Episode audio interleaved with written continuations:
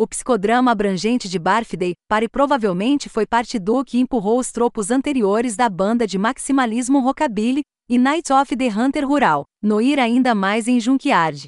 O produtor Nick Launay, que gravou Bless Off e Release the Bucks, duas músicas que não estavam no álbum inicial, mas foram incluídas em uma versão reeditada em CD, descreveu ao Quietus como Harvey e Roland atormentaram seu cantor fazendo refaça um verso particularmente árduo repetidamente, menos para acertar do que para se livrar de sua angústia. No único momento de quietude do Junkyard, Several Sins, uma caminhada pensativa, Boom Savager Boom Blues escrita por Howard e seu irmão. A banda dá a Cave um fôlego, Embora Cave mais tarde expressasse desconforto em cantar qualquer letra que não fosse sua, ele não parece distante da apologia abstratamente assassina de Several Sins. Ele soa como se estivesse triste e exausto por tudo.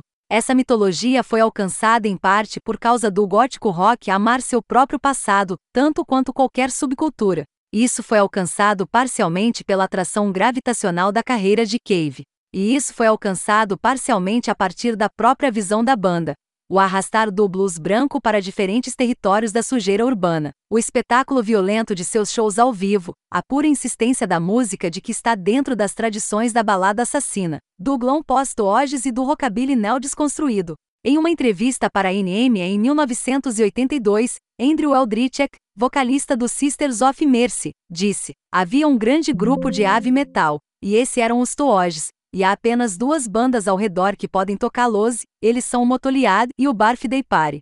The Barfday Party, tendo expulsado Calvert, lançaria mais dois PS como um quarteto. Ambos seriam obras de beleza estonteante, e ambos seriam dilacerados pela imprensa britânica. Em 1984, Cave estaria, em um aceno cósmico à hipérbole inicial, a caminho de se tornar sua própria versão travessa de Steve Nicks. Depois Leonard Cohen, depois Nick Cave novamente, e eventualmente ele assumiria seu papel atual como homem com algumas coisas importantes a dizer. Mick Harvey co-formaria o Bad Seeds e faria um monte de discos de tributo francamente deliciosos a Serge Gainsbourg. Anita Lane faria alguns álbuns solo adoráveis, mas seria misoginicamente descontada como musa. Pio morreria de um ataque epilético em 1985. Calvert tocaria blues e Roland S. Howard faria um trabalho rico e devastador com Lydia Lunch, diz o Mortal Sus.